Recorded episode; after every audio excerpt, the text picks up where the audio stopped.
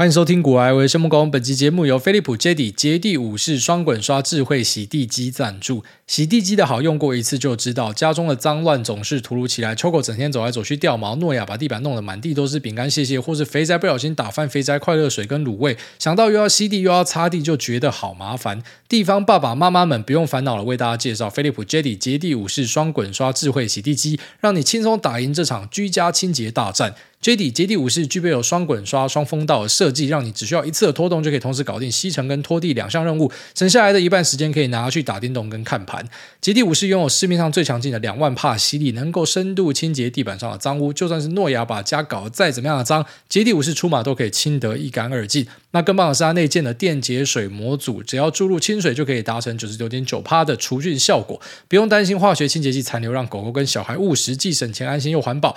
机器的金属窄边设计可以达到八毫米的贴墙清扫，传统吸尘器跟扫拖机器人无法触及的角落都可以轻松处理。那另外它还具备有双向自动牵引的功能，就算是 Lisa 在家也可以单手轻松操作。百年大厂飞利浦首次在台推出洗地机，此次还特别规划专为台湾潮湿环境设计的热风烘干底座。清扫完后，只要把洗地机放上底座，它就会一键自清洁，并且烘干滚刷，彻底的和异味细菌说拜拜。JD 洁地武士目前台湾唯一官方的管道就是啧啧平台预购，飞利浦更提供两年保固到府维修的贴心服务，限时超早鸟优惠，现省一万二之外，再送你一组价值千元的滚刷。有需要的朋友们可以在资讯栏找到说明跟连结，注意用过真心好用，推荐。现在下单八月就到货，立刻上啧啧预购。这边提供给所有。有需要的朋友们，好，那快乐时间总是过得特别快，很快要收假了，所以啊，希望大家收假愉快啊，早点上国道，不要在那边跟人家塞车塞爽爽。那其实这整个假期呢，我都待在家里啊，哪里都没有去，每天在家就打 Final Fantasy。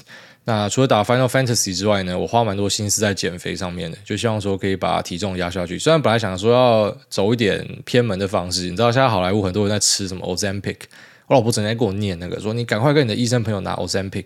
就是说很多呃好莱坞突然那种变很瘦的都是在吃这款药，就类似之前有一个什么排血糖药也是超多人在吃一样，因为呃那个药的一个副作用之一就是你的那个体重会往下降，可以这样说吗？还是说它其实是一个这个衍生的效果？但当然吃这个药本来的主因不是为了减肥，但很多人就拿来减肥，类似这样的一个东西。然后本来想说要早一点偷吃不，后来觉得啊算了，就老老实实的去做饮食控制就好了。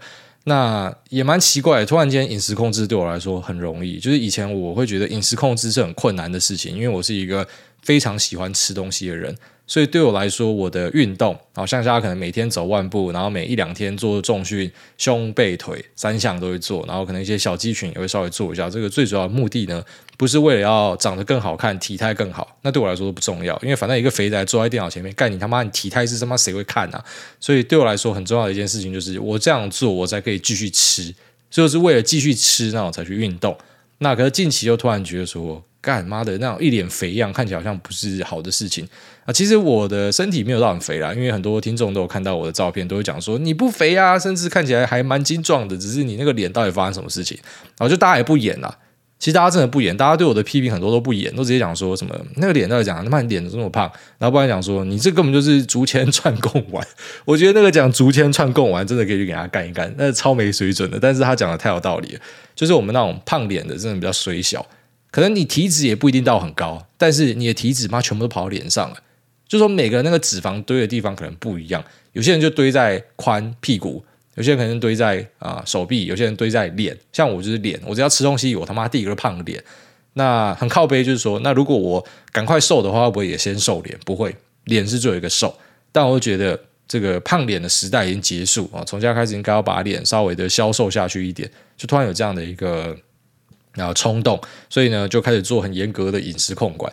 那发现饮食控管好像没有很难，就最后面想通之后觉得它没有很难。那我我认为呃跟 Matthew McConaughey 在 Lex Fridman 的 part 上面聊的有点像，就他讲说呃 Dallas Buyers Club 最难的部分并不是像很多人看到他要变超瘦，他为了演这个角色他要变超瘦，那还好，因为呢变瘦对他来讲是 clockwork，他就是一个。呃，怎么讲？我按照某个步骤每天做，我就是会变瘦。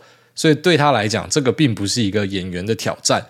那以前我一定无法理解，但我现在可以理解。反正你就是每天这样做，你就会瘦。你每天少吃一餐，然后你吃的东西不要太油，你真的就会瘦。因为我这样子一两个礼拜，我体重马上就下去。有些人会讲说，那搞不好是水排掉，像之前生蚝事件，很多人讲说，那其实是干你那边一直拉，把水又拉掉了，所以你才会变瘦。没有，我还就一直在补水，我每天都喝一堆水，所以应该不是这样子，就是单纯的呃这个。因为本来吃很多，然后你突然间量变少，总是会有个蜜月期嘛，所以那段时间可能降体重都降超快，就是我现在就降体重降超快，很快就直接突破八十大关往下。我本来体重是八十三、八十四啊，我应该已经他妈不知道四五年没有看到七十几了吧，所以就突然间就就往下瘦，我就觉得挺好的。因为我的那个基带可能本身就不低啊，因为还是有在做重训，那个重量也不是乱推，就是有有节奏的把重量一直往上叠这样子，所以。呃，觉得瘦下来的感觉是还蛮不错的，希望可以维持久一点啦。然后最近也看到一个新闻，很屌，不知道大家有没有看到那个潜水艇的事件？我觉得那应该不能叫潜水艇，应该比较像是一个潜水舱。反正就是有一个这个，刚好就觉得很北烂，有一个探水下探索公司，然后他做了一个潜水舱，然后这个潜水舱呢，他们就对外售票，一个人二十万美，你就可以去参加看。铁达尼号残骸的一个行程，那铁达尼号它其实沉的地方蛮深的，到四千公尺，所以呢，你要跑到四千公尺，你知道你的设备一定是要呃经过很多的认证，然后可能它的耐用性也要非常的好，稳定度也要非常的高，就类似我们可能大家聊到那个车用车用的东西呢，它一定是要通过很多验证，因为这会出人命的。那何况干你是要跑去一个极端环境的东西，那这家公司的老板就蛮有趣的啊，他是一个。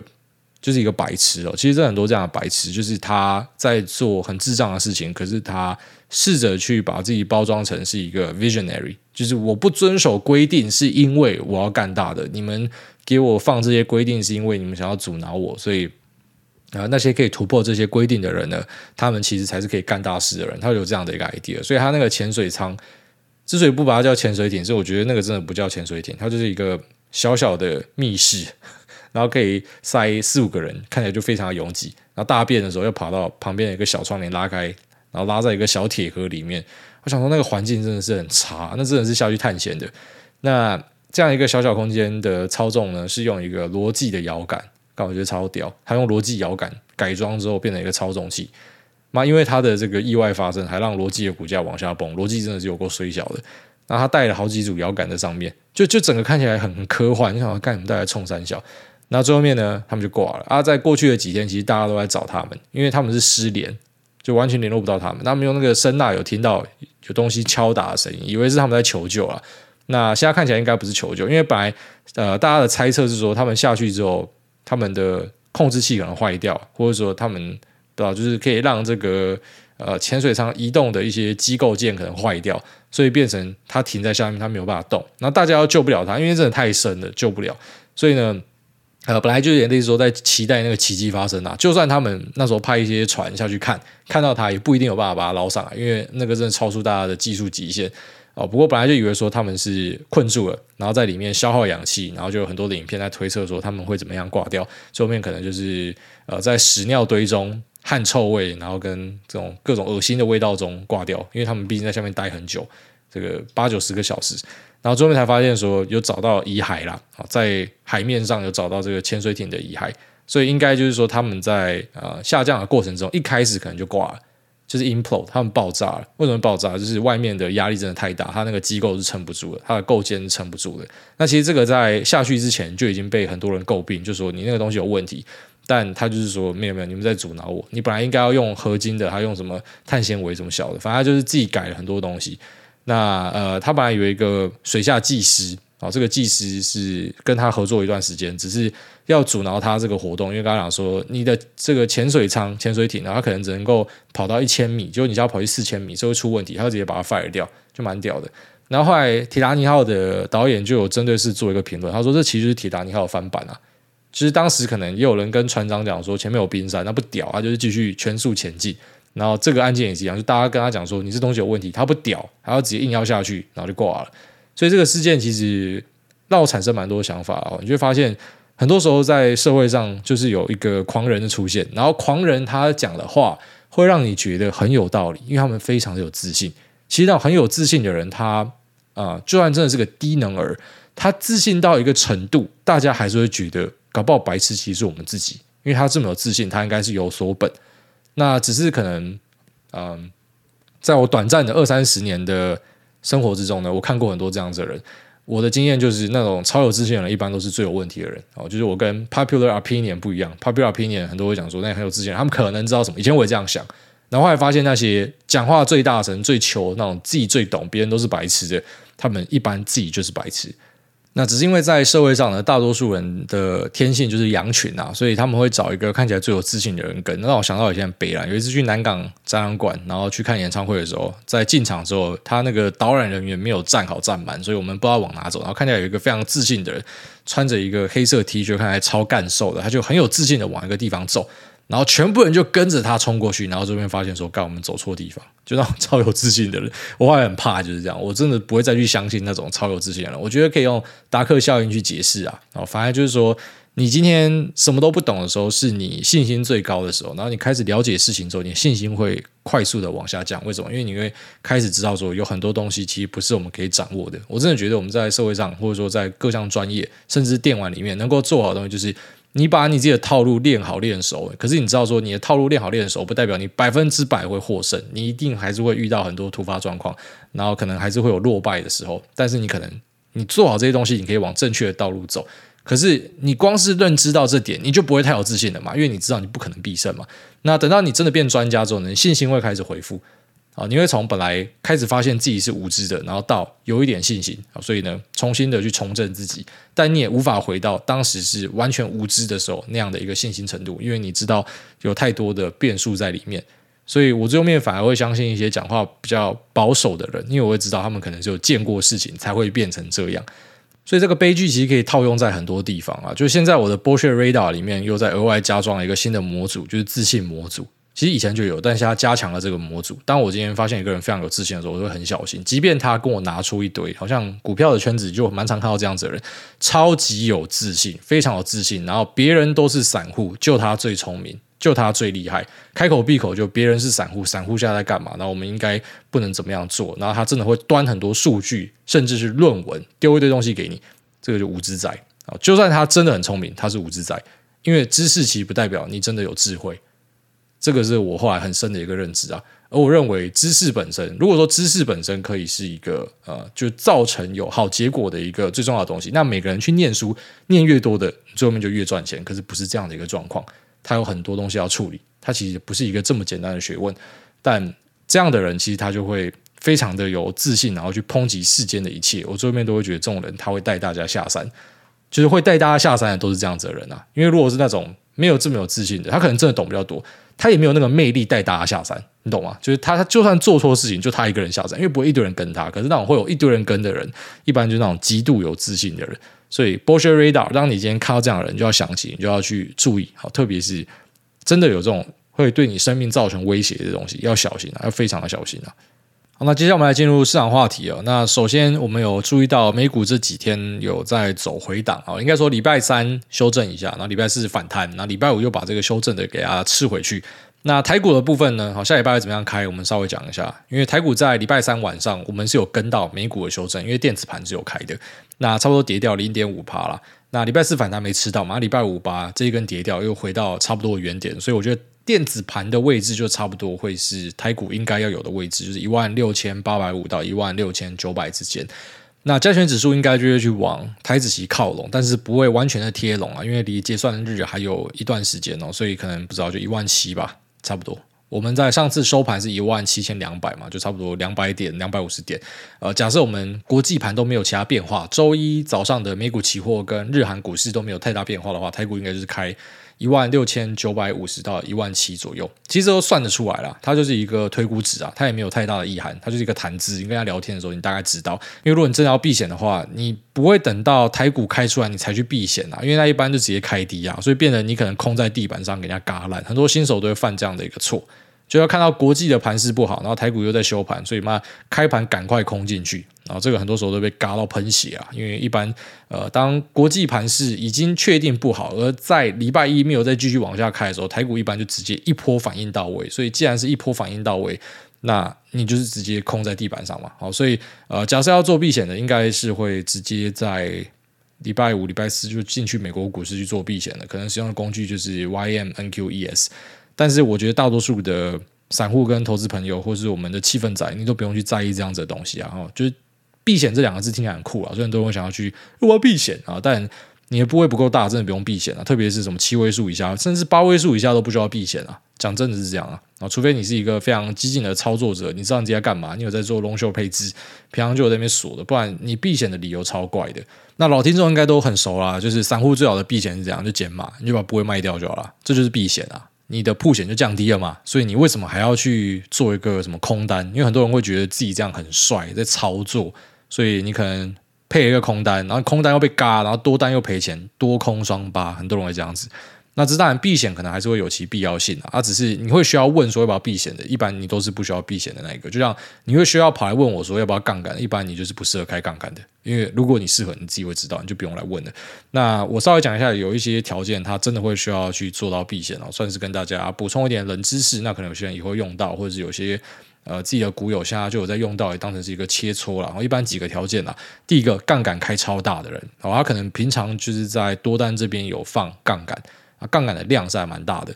那他可能使用股期，好，所以呢，他不希望在这个行情可能开始要出现震荡的时候呢，那他这个部位砍杀砍杀跟白痴一样，他可能就会做一个。一般不会去针对自己的标的去做反向啊，那一样是只有很奇怪的散户会这样做。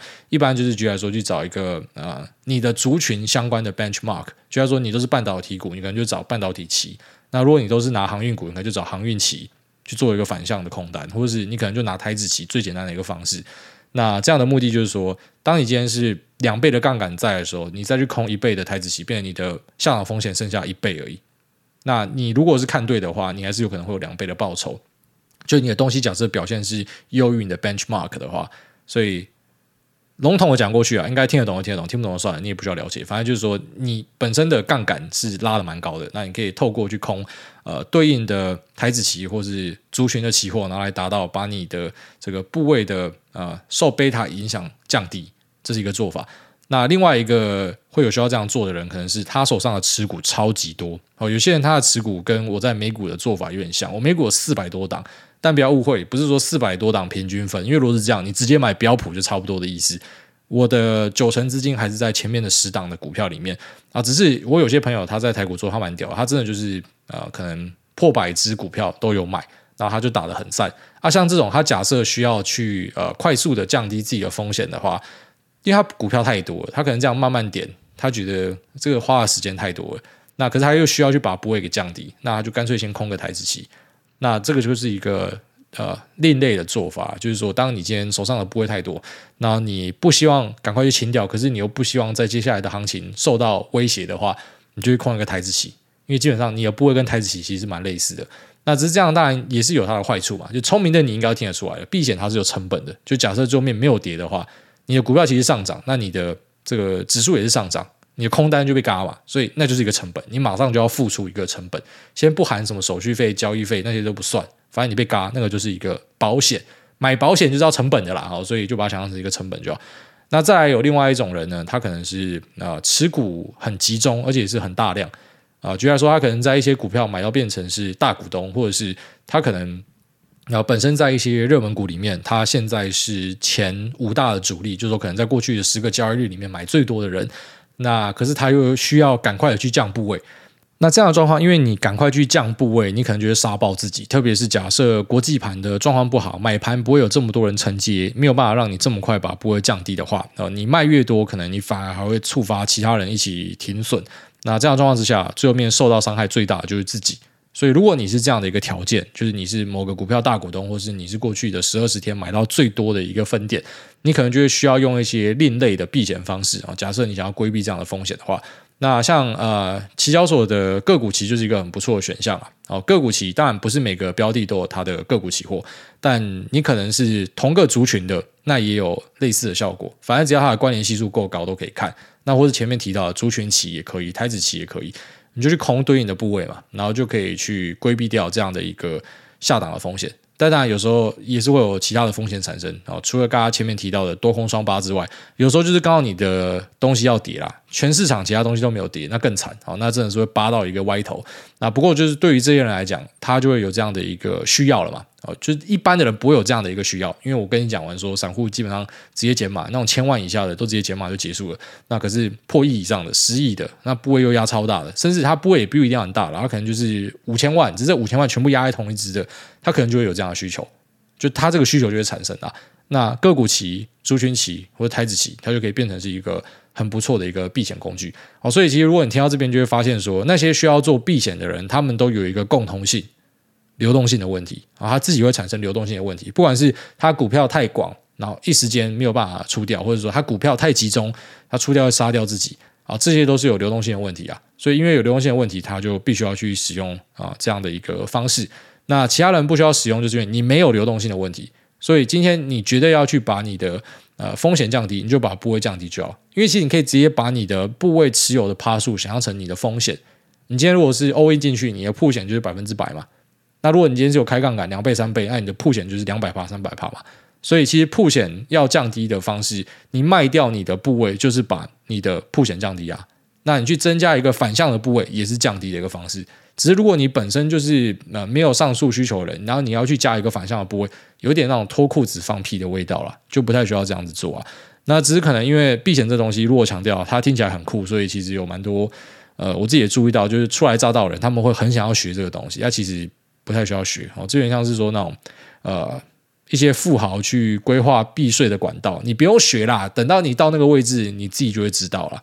就你不用什么现在去学啦，或者说你想要学他们这样做，没有必要，因为那都有成本的。我就像是你想要去学人家怎么样避税，可是问题就是你光是请一个会计师，但那个成本对你来说就不划算。那、啊、人家可能是有几亿的资产，他请个会计师在那边教他，这个就是一个很合理的成本。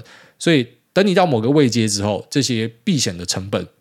那它可能就会变成是一个很划算的一个交易啊，所以它就可以去使用这样的一个工具。这一般的人你没有办法用到，或者你不需要用到，是因为它对你来说是不划算的。你直接把它不会降低，其实就是一个很不错的方式。好，那我们讲这个不是要危言耸听，跟你讲一些这个后面可能会反转的的东西或什么的，因为你都知道，我很常跟大家强调是市场很难去预期明天会怎么样，没有人知道啊。你可以去看一下那个《华尔街之狼》。啊，一样是 Matthew McConaughey 他讲的那个片段。他说明天股票会往上、往下，还是左右甩，还是会怎么样？没有人知道。巴菲特不知道，巴菲特的侄子还是这么小，没有人知道，大家都不知道。明天会怎么样？大家都不知道。好，所以呢，嗯，其实避险就是说，你把你的破险的部位降低，你受到呃暴击伤害的几率就降低。你只要可以了解这一段，应该就已经做完了。所以，怎么样去把你的部位降低？除非你是有降不掉的问题，不然你就不需要去想。一些另类的避险方式，你就直接把波位降掉就好。好，那接下来我们稍微聊一下，Intel 要拆出它的 IFS，然后在损益表上独立出来，简单就是在会计上面把它独立出来的这件事情。那先讲一个大前提啊，它不是 spin off。哦，目前你看到的并不是说把这家公司拆出来，但我觉得它是一个第一步，然后之后可能就会看到一个 spin off，会把它的 Foundry service 可能拿出来变成一个独立的公司，应该会是这样子。那只是这个时程要走，可能会需要一段时间。我相信他想要做的事情是最后面走向 AMD 之路。就当年把 Global Foundries 拉出去，然后就慢慢退出 Global Foundries 的经营，然后现在变成一个呃专业的 IC Design House。因为我觉得 Intel 家看着可能辉达看着 AMD 的市值哦，跟他比起来干。股价表现什么都好很多，一定是非常的羡慕啦。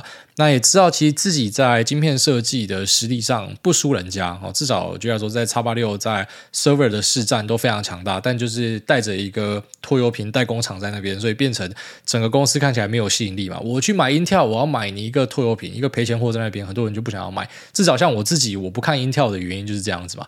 那如果说今天 Intel 它把它变成是 IFS，就是 Foundry Server 是一家公司，然后 Intel 变成一个。IC Design 专业的 Fabulous 公司的话，哎，这样子我可能对 Intel 的投资就会非常感兴趣，所以在资本市场上的运作可能会比较好一点。但这个不会是一个一触可及的东西啊，因为它背后牵扯到的利益跟瓜葛太多了。就是它不是说什么 CEO 喊一下就可以这样子做，因为它包含说股东哦，可能也会有意见。那可能在它整个事业体下面的 Foundry 的头，或是 IC Design 的头，可能也会有各自的意见。但如果真的拆下去的话，我相信 Joh Singer 应该是会跑到 IC Design 这边啦，因为这才是 Intel 的一个比较重要的东西。我自己这样认为。那甚至是银行团可能也会有意见啊，因为如果说拆出去的话，那目前看起来 Foundry Service 应该会直接挂掉，它会直接挂掉，因为它目前可能就是靠 Intel 在养它，所以呢，嗯、对，它应该不是这么简单的东西。但我觉得这是第一步啊，就是说他先把会计的东西独立出来之后，至少先让大家知道说是谁在雷嘛。虽然可能业界的人，虽然投资人可能大多数都知道，只是就是我们猜出来之后，这个数字大家一看就很明显。然后可能 Intel 为什么每次都会屡屡的 delay，然后屡屡的出包，为什么成本的控管可能没有做到很好？那可能大家就可以直接在会计的东西上面，或者说公司的一些报告里面，然后得知到，哎，到底问题出在哪里？然后最后面，我相信不免的就是会走上 AMD 之路了。然后应该是这样子，只是那可能还需要一点点的时间。那如果说 Intel 真的有成功的 spin off 之后，可能就会变成是一个呃很不错的投资标的啊。就在我看来，我觉得它的吸引力就会大幅的上升。就是我认为你还是把代工交给亚洲人吧，这样还是比较好的一个选项。所以就连三星，我自己也是猜想说，有朝一日可能也会把它代工的东西给拆出来。那为什么这一次 Intel 会这样拆呢？我觉得呃，除了是责任厘清，然后可能有一些宫斗的成分之外，应该还有一个最主要原因，是因为它要扩大对外下单啊。这应该是一个。蛮大的理由，因为如果说不是这样的话，就没有必要。呃，现在就是一定要在会计上把它独立出来嘛。它可能就是设计部门这边可能要扩大在台积电的投片之类的。就本来可能现在是 GPU 嘛，然后呃未来可能一些比较紧迫的案子，或者说。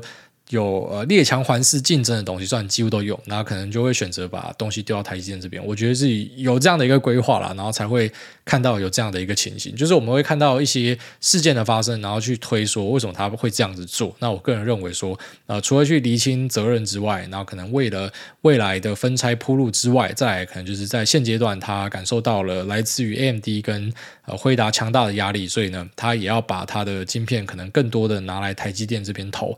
还真的是给台积电做，就会发，你知道吗？好像是 AMD，像是辉达，甚至联发科，哦，那时候在天玑九千去呃技压高通，哦，当时也是因为说在台积电这边投片，然后比起高通在三星那边投片会发热啊，整个表现上是好很多。其实，在台积电这边投片，它影响到的东西是很很广、很卓越的啦。那这件事情看起来应该就是有有上述的这些理由，不过还是要强调一下，它目前只是一个会计上的独立啊，所以我们后面讲的东西都是一个想象，但是。呃，无风不起浪啦，会有这样的一个起头，应该就是有后续的规划。然后后续的规划可能就是像我跟大家分享的这样子，但那可能还需要一段时间呐。啊，所以也不是说什么 Intel 马上就会变成是一个很好的投资标的或啥小的，因为它目前就只是在会计上独立而已。所以很多人去针对 Intel 的呃股价去做评论，说，诶，他要把它分拆，结果妈的股价竟然是这样子，所以资本市场怎么样看？那都想太多了，因为目前它比较像是一个形式上的宣示而已。那重点是看后续的布局怎么样做。如果真的把它割出去的话，我觉得 Intel 股价就不会长这个样子。好，所以稍微的跟大家分享一下。好，那这节目聊这么接下来进入 Q 的部分了。第一位 Box Box 他说无题，好难被念到，一直没被抽中，只能继续加油。好，被念到了。下面这个 Unity 三 D Team 他说重达 KY 还我钱。跟谢老师请安。一最近在看各家量化交易公司都在做 CB 的部分，去了解了一下，发现这理论上除了保本之外，还有潜在的机会获得高倍数收益的商品很不错。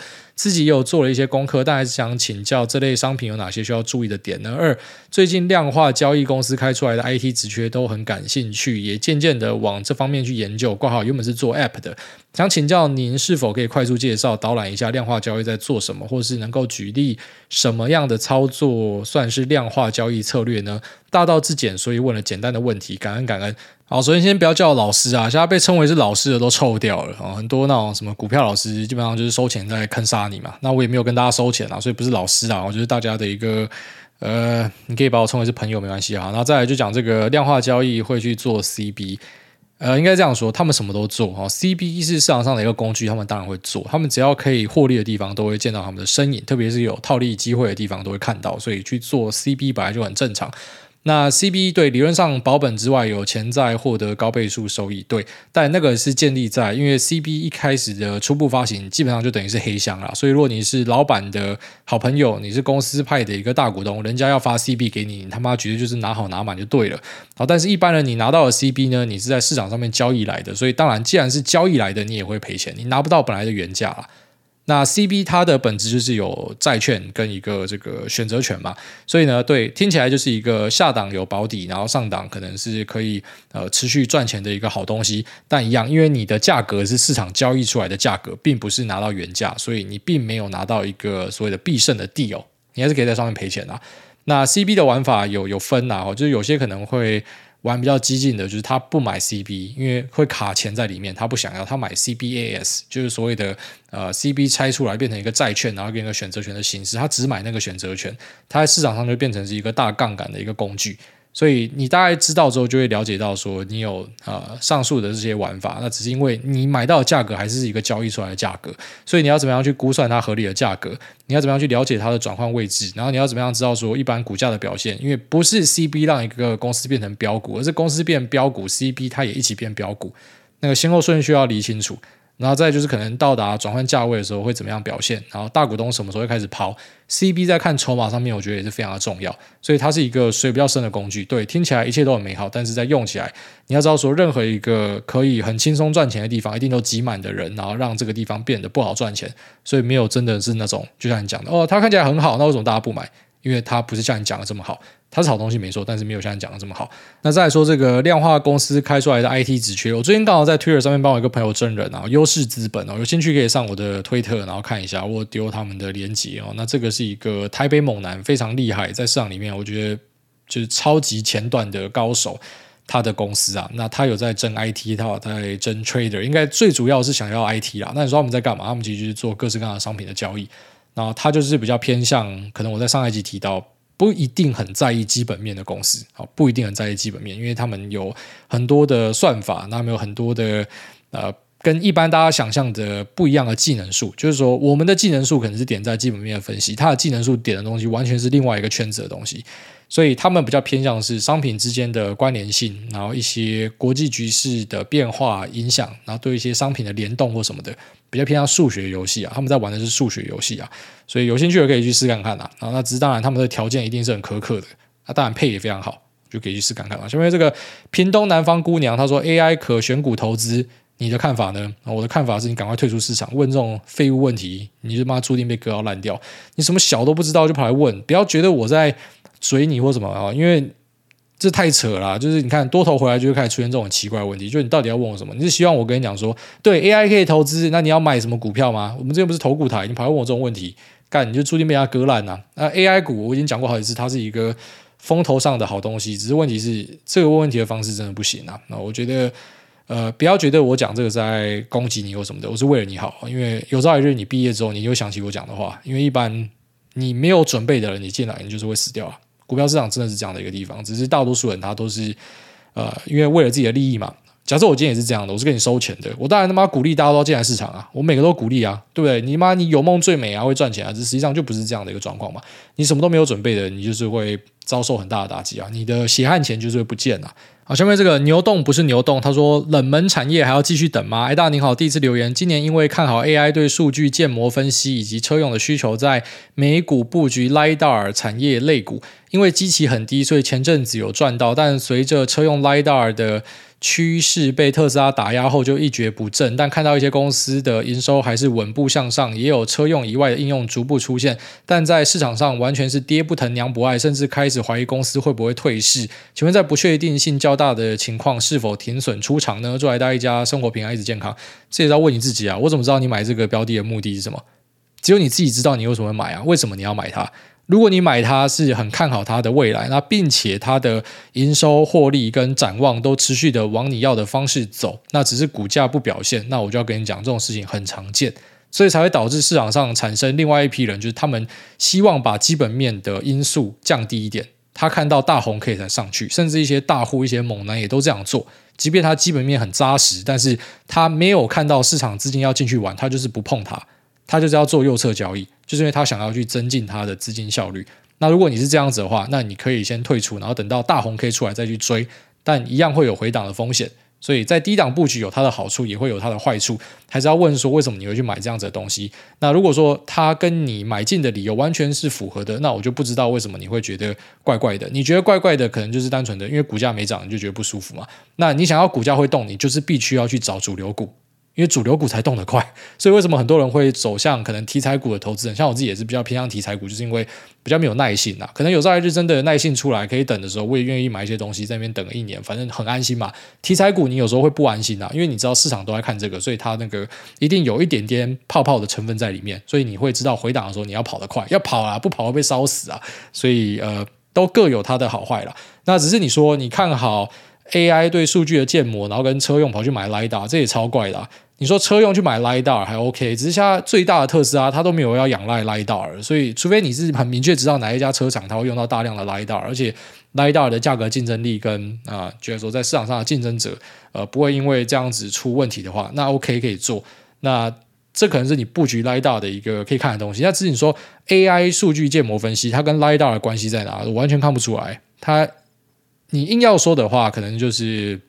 啊，不知道一些智慧机器人里面有装 LiDAR，然后这个机器人它输入的数据最后面拿去 AI，这就很牵强啊。它并不是直接有关系到，反而如果你跟我讲说你今天投资的东西是呃三五类的半导体，它不管是可能磊晶片，然后还是说里面的 IC 体是什么小的，这个我觉得就有中了哦，它就有切到 LiDAR，然后同时又有切到 AI server，所以你你如果只是单纯想说你是买一个 LiDAR 的一个供应商，它跟 AI 的关系在哪？太牵强了。那如果你说你是买三五族的供应商，哦，LiDAR，然后射频，然后可能 AI 啊，快充，然后或是车用，哦，OK，有切到，所以还是要去顺一下，就是你买进的理由到底是什么，然后以及你为什么会持有它。那你说持有一个东西都不会动会怎么样？我以前会无法忍受，我就会直接把它全部砍掉。我东西要会动，那只是现在呢，我开始可以接受不会动，所以我开始有去买，所以小硅股嘛，这个其实是我在。三年前、五年前不可能做的事情，绝对是买热门股。以前我绝对是这样做。那现在为什么去买一些小硅股？因为觉得我可以等啊。好，你会发现说那些可以赚到超级大报酬的人，都是可以等的人，都是有耐心的人。那只是一般都是有钱人啊，所以又觉得很讽刺，就是诶，对有钱人他们其实周期就会变长。那为什么一开始大家都不要去直接学有钱人就要不知道，你就想要周转率啊，你想要每天都可以赚钱的感觉啊？所以我觉得那个都是一个自我探索的过程啊。就我现在开始可以去接受深蹲，我也开始有在深蹲，而且我深蹲的部位还蛮大的。那只是我过去是无法接受这样子的东西，所以如果你无法接受，你就要去找热门股，然后承担热门股可能会有的一个风险。好，大概这样子。下面这个卡到的去换 YKK 啦，转念。艾大安最近得到一个体悟，把那些讨厌的人事物都想得很可怜就对了。例如老板很抠，就想说他其实是欠一屁股债，或者他家人癌症要钱等等的，但仅限于尝试过无法改变之事实。By the way，女友在我打电动的时候跟我说的话，我也都记不住。哦，对，我也是。那在他前面讲的东西，就是我妈很常教我的观念啊。就我妈，她是一个我觉得 EQ 极好的人，她真的是不太生气的人。呃，像我爸跟我的个性就比较像，在路上被人家按喇叭，觉得不爽那一种。然后或者是，就你看一些东西你会不爽。而、啊、我妈就是那一种啊，人家按喇叭，她就说啊，他可能今天内急啊，他要大便啊，他要赶快回家，所以你就让他过一下嘛。然后或者是今天有一个人非常没有礼貌，我妈就会说，那搞不好他家里出事情啊，他也没有要去诅咒人家家里怎么样，那他就会去这样想，然后让自己开心。那其实一开始我觉得这是一个阿 Q 心态，这后面我了解到了，因为除非你可以就地去制裁那个人，不然让自己开心其实是比较重要的，对吧？到底那个理由是不是在骗自己不重要啊，因为你自己开心才是啊，真的会对于你后面的判断跟思考是正向的。那人家到底是怎么样，其实不重要，因为大多数人其实你这辈子见过一次，你就再也不会再见到他第二次了。所以，嗯，我觉得这个观念其实蛮好的。下面有这个 Super Super A A A，他说梦想起飞。注意安安，之前听到主委提到，如果美国 A 券商发生风险的疑虑，作为会将资产从 A 券商汇拨到 B。那为了节省挨大的时间，条列以下几个问题：一是在 A 券商办汇拨还是 B？二通过网络系统还是电话？三要几个工作天？四股票跟现金都转移吗？五汇拨转移的费用是多少？好，那这样一个问问题的方式，其实我真的蛮喜欢的，就可以很快速的直接回答。那第一个是在 A 券商办的，或就是我要汇拨的那个券商办的。然后第二个是透过网络系统 ACAT，好，你可以找 ACAT。就可以找到很多的教学。那第三个，呃，几个工作天，我记得是两天还是三天就转过去了。第四个，呃，只有股票，因为没有什么现金哦。基本上我只要放进去券商的户头里面，我就会直接把所有的钱都买掉。因为我是很相信 cash equal trash 的人，就长远来看，现金就是他妈垃圾，真的不要怀疑了。所以呢，呃，只要是有现金，我都会直接把它拿去买股票，不太会刻意的扣现金。所以就只有转移股票。那汇拨的费用应该是二十还是三十美，没记错的话，好，但是我知道有些人好像是五十还七十，不一定。那一样也是看说什么各式各样的条件啊，或者说呃可能汇拨的量啊，是全部还是一部啊，那个都有差。但是我记得好像有看到一个二十五美的呃转移费用。那下面这个安琪，他说 B B B B 躺平在，哎，大家好，男友快生日，帮我祝宏伟生日快乐，祝全家平安。这个是不是上次有来留过？我记得有完全一模一样的留言，只是他是叫安琪嘛？我不知道哈。宏伟生日快乐！下面这个薛子伦他说五星吹祝福放标题顺风顺水一生平安。哎，但，我是气氛仔啊！之前听你说会觉得不要醒来好了，觉得跟自己的状况很像，常常觉得人生很无趣，年纪越长越无趣。那目前工作感情都还过得去，虽然也还有很多要追求的目标，但有时候就是会不知道有什么意义，也很少有开心的事。我知道你说过小孩是解方，但我对小孩真的是一点兴趣都没有。目前会让我情绪起伏比较波动大的，大概就是我的两只猫而已。那不知道还有什么好的建议，恳请挨大解惑。嗯，说到这个，我昨天晚上刚好看了一个影片，我觉得蛮有趣的，就是它看起来是那种抖音干片。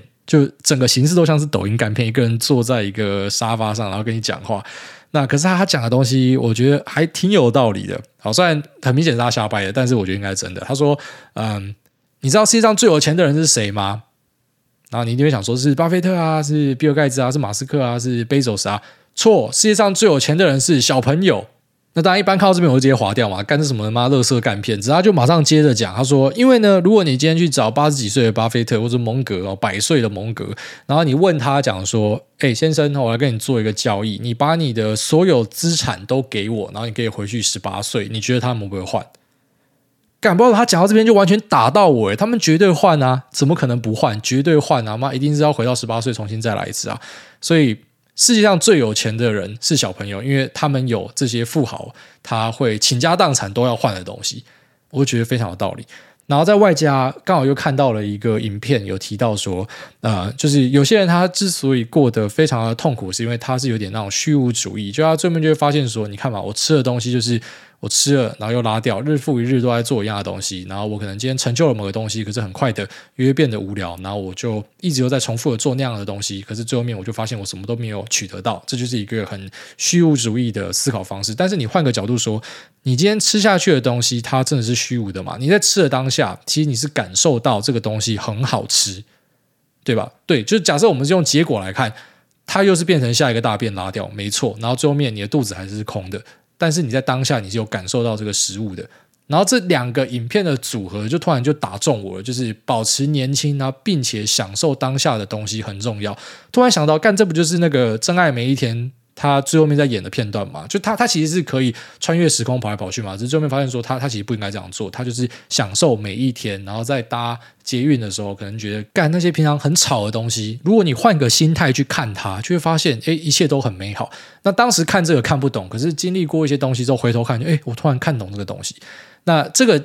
对我来说也是很近期的发现，就是我在那边滑抖音的时候看到的。但是我觉得这两个影片，然后以及后面的一些联想，让我产生很多新的想法。所以不知道我们一起探索看看好不好？就试看看，我们很专注当下的每个东西，就是不要去想太长远的东西，因为最后拉长看，我们都是宇宙里面的一个粉尘而已，对吧？所以你说，既然我们都是从粉尘出来，然后最后面变粉尘，所以这个人生就等于是没有意义吗？不是，因为过程的体验是有意义的。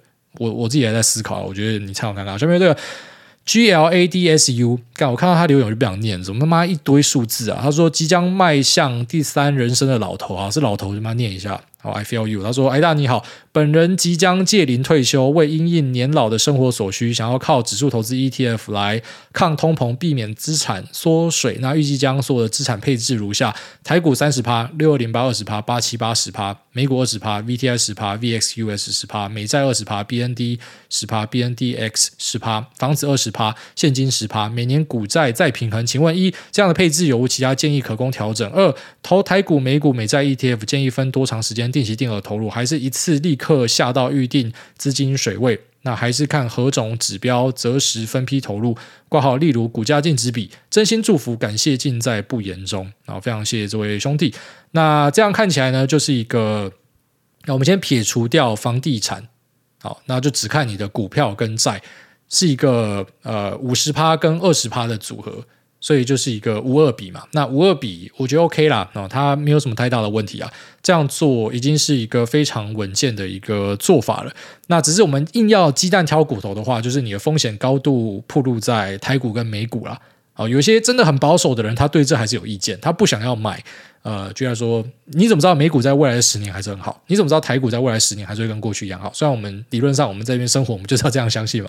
哦，但有些人拒绝这样选择，他就去买 VT 嘛，就变成一个全球的配置。所以假设接下来的二十年是我们随便举例啊，好，即便夸张，是非洲、是印度、是东南亚或者是欧洲的表现机会，那不是美国跟台湾，那你一样可以吃到。但如果说呃未来不是美国跟台湾的表现，那你又全部都持有美国跟台湾，那你就会错过这样的一个东西。所以这是我鸡蛋挑骨头可以挑出来的啊。但我自己本身也是在我的资产上面都是放台股跟美股，只是我个人是比较火啦。就有朝一日假设台股跟美股不可以帮我带来报酬，我真的也是不排除我去做什么欧股啊、东南亚股市啊，甚至是中国股市。我现在非常看坏它，但是。不知道，就假设情势有改变，我都是可以去做调整的人呐。好，但假设你是退休，你又不想要花太多时间去管它的话，那可能直接放全球配置是一个选项，因为这个就是最稳的。它的报酬可能会你现在看起来没有那么好，但是它就是真的是不需要去烦恼了。那如果说你还是有时间可以看一下的话，那当然你可以有一点这种，因为它毕竟还是有一点主动选的味道。你选择了市场嘛，你没有选股票，可是你还是选择了市场。所以看起来没有什么太大问题，然后再来就是定期定额跟一次投入哪个比较好？理论上一次投入绝对都是比较好，好，只是定期定额可以去撇除掉一些人性的影响。好，就来说理论上一次投入好嘛？那像我们过去几集分享的 Love GG，它一次投入投入在山上还是很难受啊。只是拉长看啊，如果说美股继续走多的话。他最后面会发现，他这样一次投入还是会比较好哦，真的还是会比较好，因为他只要有钱都一次投入，他整体的期望表现会比他在那边慢慢分散来得好很多。那只是在当下，有时候你如果会发现你的心态上会受影响的话，那你把它拆成半年、一年去投，我觉得都还 OK，但不要拆太长。如果拆成什么三年、五年，那你这三年、五年就还是在缴通膨税了。好，大概这样子。下面这个 Gina in Garden 他说不是错觉，我也觉得那段形容茶叶茶心的描述蛮歪的。好，下面这个 Eva 点点。啊，星星星星星星星，他说职场小菜鸡第一次留言，近期常在挨大的 podcast 听到伟创，那刚好就在脸书看到伟创软体七月一场 AI 主题的论坛活动，还在犹豫要不要报名。目前工作内容跟公司业务都跟 AI 没有任何的关联，老板也不打算运用 AI 来提升效率之类的。挂号提过多次，但老板觉得是浪费钱。想请问挨大是否建议工作和 AI 不相关的行政职上班族也要投入时间了解 AI，以及不愿意拥抱新科技、追求进步的公司是否该尽早逃离呢？感谢大解惑，祝福全家平安喜乐。好，那确实在过去我们很常提到纬创，因为我们是用供应链的角度去切入，那他确实是拿到惠达的 SXM 卡，他也拿到了系统，他也拿到准系统，他疑似也拿到了 AMD 的 MI 三百的卡片。好，那我们就会拿出来跟大家讲。可是这不代表纬创是一个 AI 公司。好，所以这是我第一个要稍微跟你吐槽一下的点。就假设说你要去参加 AI 公司的活动，我不知道。苏妈七月都要来台湾啦，那个活动看我们直接去看一下，那个可能就是比较纯的一个 AI 活动，或是一些软体公司的 AI 活动会比较正确哦。当然，AMD 本身也是硬体公司嘛，只是它那个纯度是更高的。那纬创就是一个代工厂啊，啊不是说代工厂不好，代工厂也可以帮你赚很多钱嘛。像纬创就是真的很标的股票，只是我意思是讲说。呃，你假设要了解 AI，应该不是要去这个场合了解。好，当然它可能也有帮助啦，因为我不知道这个场合到底要讲什么。只是在我的直觉上，你应该是要去一些软体公司，你应该要去微软，或者说亚马逊，或者是呃，甚至是 Meta 他们办的一些活动。它可能对于 AI 的剖析，实际上应用，它会比较多的 know how 跟你讲。然后再来可能像是 AMD，它至少会跟你聊说它的合作伙伴是怎么样弄。所以七月多那一场，搞不好你可以知道。可是你说纬创，它就是一个代工厂啊。他、一样，我讲它是代工厂，可能很多人觉得我要贬低它，不是吗？我们过去一直讲纬创很好，因为它确实有吃到单，我们就就事论事的一个台嘛。只是它跟 AI 的关系，我觉得有点怪怪的。然后再来就说，呃，第二个我也有一点想吐槽的地方，因为你如果是做行政职的话，行政职跟 AI 的关系其实就非常低啊，而且甚至讲更难听一点啊，吼，一样没有冒犯的意思。干我讲话真的常冒犯到别人，像刚刚前面，我现在就很后悔，为什么人家问我那个 AI 的，我不可以好好讲话，我要去吐槽他，但我就是觉得。你知道我已经我已经过掉跟你 sugar coat 的那个时期了，我已经懒得 sugar coat。到底我怎么想，我就直接告诉你嘛。你也不希望听假话嘛。那你知道，你老板如果真的采用 AI，第一个被取代就是你啊，就是行政职啊。AI 现在最可以取代的工作就是行政职啊。所以当然，以一个行政职的角色，你去了解 AI，我觉得非常好啊。只是如果你想要去搭到 AI 顺风车，你绝对不是要干行政职，你是要换工作。好不好？那不然就是你可能一样是做行政职，只是你把 AI 整合进去你的工作，然后变成你是一个超强的这个行政职管理人员。那我觉得 OK。所以确实你是有很大的动机去了解更多哦。只是我觉得一些东西要把它端正一下，就是你这两个想法都是对的。那只是我觉得有更好的做法哦。第一个就是你应该找软体公司去找 SaaS 公司，然后去找可能像 AMD、辉达他们的分享，应该会比一个代工厂的分享来得好，因为他的 know how 就是把设备做出来嘛。他今天不做 AI，他也是做别的东西嘛。他其实跟 AI 实际上在他们的生产上造成的革新跟影响，那个就比较有限嘛。这是第一个。当然大家都会受惠 AI，只是那个程度问题。那再来这个第二个就是说，因为你的行政职是会受到影响的一个大众，所以你老板导入，反而你可能会失去你的工作。但是你应该借这个机会把这个呃技术导入进去你的工作里面，然后看你的产能可不可以因为这样爆发，说不定会产生一些新的机会。其实有蛮多。呃，SaaS 公司的创办人，他们都是在业界打滚一段时间之后，然后找到企业的痛点，然后最后面就专门设计出一个软体来解决大家的问题。而这个问题呢，你没有在里面打滚多年，你不会知道，你也想不到这个是一个创业的题目。所以，确实对你来说，了解 AI 是一个很棒的事情。然后，那我也非常鼓励这位 Eva 哦，好好的去尝试。然后下面事情哦，这个留言我很常看到，我现在在很多 Podcast 都看到，这可能是有些人在测试他的机器人，就到处留一些。嗯，那种完全看不懂在干嘛的留言，像很多电玩的评价留言也是这样子，那可能都是公安公司洗出来，说他们在测试机器人。好，那我刚好这边做一个结束啊，五十分钟，拜拜拜拜。